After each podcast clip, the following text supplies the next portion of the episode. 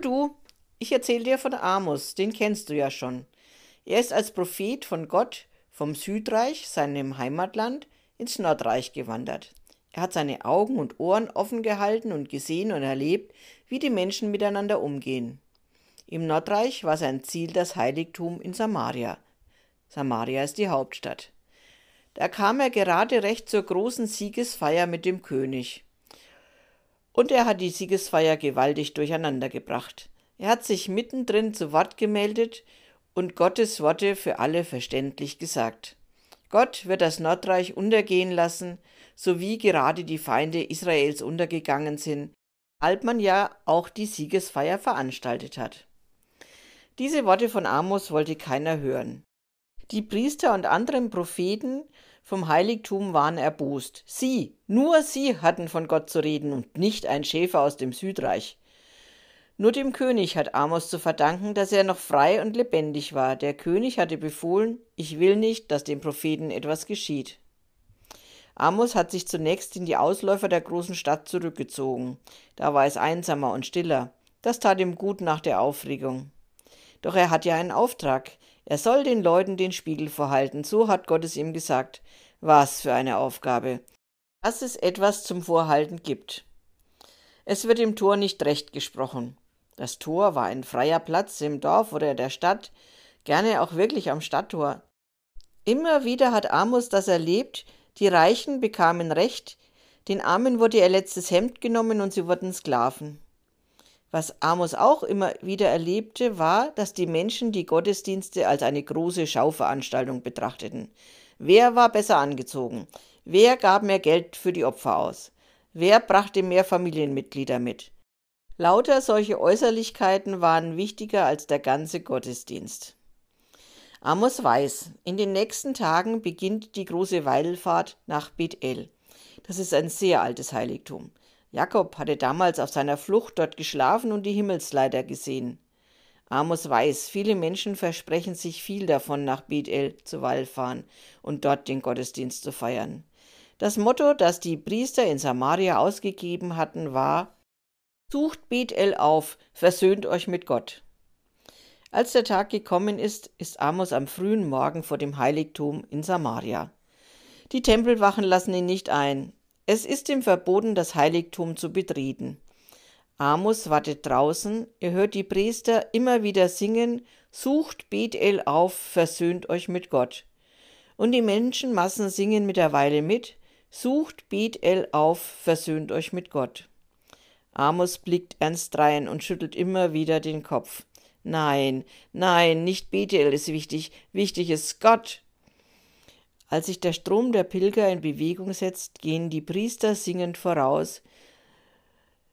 Da schließt sich Amos an. Er ist verzweifelt. Das, was die Priester und das Volk machen, ist nicht der Wille Gottes. Gott will keine großen Gottesdienste. Er will keine Wallfahrt. Er will, dass die Menschen ihn und seine Gebote ernst nehmen. Gott kommt es nicht auf Äußerlichkeiten an. Ach, denkt Amos und seufzt aus tiefstem Herzen. Ach, ich muss es Ihnen sagen und schon legt er los. Er bleibt stehen. Die Menschen um ihn herum müssen auch stehen bleiben. Es ist ja eng und voll. Und dann spricht Amos. So spricht Gott. Suchet mich, so werdet ihr leben. Sucht nicht den Tempel in Bethel. Geht nicht in das Heiligtum von Gilgal und pilgert nicht nach Beersheba. Jetzt hat er es gesagt, mit fester, kräftiger Stimme. Sogar das Singen der Priester hat er durcheinander gebracht wie auch die Ordnung in der Menschenmenge. Die Priester tuscheln miteinander. Die Soldaten des Heiligtums machen sich bereit. Doch Amos redet weiter. Suchet das Gute, nicht das Böse, so werdet ihr leben. Hasst das Böse, liebt das Gute. Setzt euch für das Recht im Tor ein. Dann, ja dann wird Gott mit euch sein, so wie ihr es sagt und es euch wünscht. Es gibt erste Zustimmung von den Menschen um Amos herum. Recht hat er. Hört auf ihn. Das Unrecht im Tor muss endlich ein Ende haben. Doch dann sind schon die Soldaten bei Amos. Sie umkreisen ihn, sie begleiten ihn zum Stadttor hinaus. Wieder steht Amos vor einer Mauer, wie schon am Morgen vor dem Heiligtum. Wieder hört er das Lied der Priester. Sucht Bethel auf, versöhnt euch mit Gott. Amos versucht mit seiner Stimme über die Stadtmauer durch sie hindurchzudringen. Suchet mich, so werdet ihr leben. Sucht nicht den Tempel in Bethel auf. Suche das Gute, nicht das Böse. So werdet ihr leben. Hasst das Böse, liebt das Gute. Amos ist entsetzlich zumute. Wie können die Priester den Menschen nur solch falsche Sachen vorsingen, ihnen den falschen Weg zeichnen?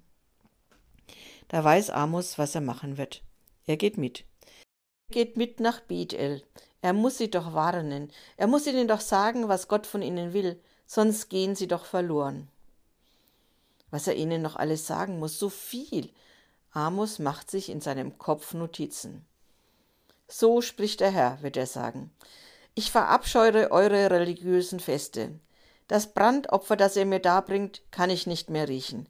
Lasst mich in Ruhe mit euren Liedern, auch das Hafenspiel kann ich nicht mehr hören. Lasst das Recht wie Wasser strömen und die Gerechtigkeit wie einen Bach fließen, der nie versiegt. Amos macht sich auf den Weg hinter dem Pilgerzug her. Immer wenn sie rasten, sucht Amos das Gespräch mit einzelnen Gruppen. Die Menschen, die nicht so fein angezogen sind, hören Amos zu. Sie geben ihm Recht. Ja, so wäre das ein gutes Leben in Israel. Recht und Gerechtigkeit wie lebendiges Wasser. Die Reichen winken ab. Sie wollen ihre Ruhe und nichts von Amos hören. Alles soll so bleiben, wie es ist. Jeden Abend, wenn sich Amos in seinen Mantel zum Schlafen wickelt, schnauft er tief durch. Prophet sein ist viel anstrengender als Schäfer und Maulbeerbaumzüchter sein. Da steigt er doch lieber tagelang in seine Bäume um die Maulbeerfeigen anzuritzen und dann später noch einmal um sie zu ernten. Das alles ist viel einfacher, als im Namen Gottes zu sprechen. Nächste Woche wird es nicht leichter für Amos. In schlimmen Träumen sieht er, was geschehen wird, wenn das Volk nicht endlich umkehrt. Das ist anstrengend für Amos.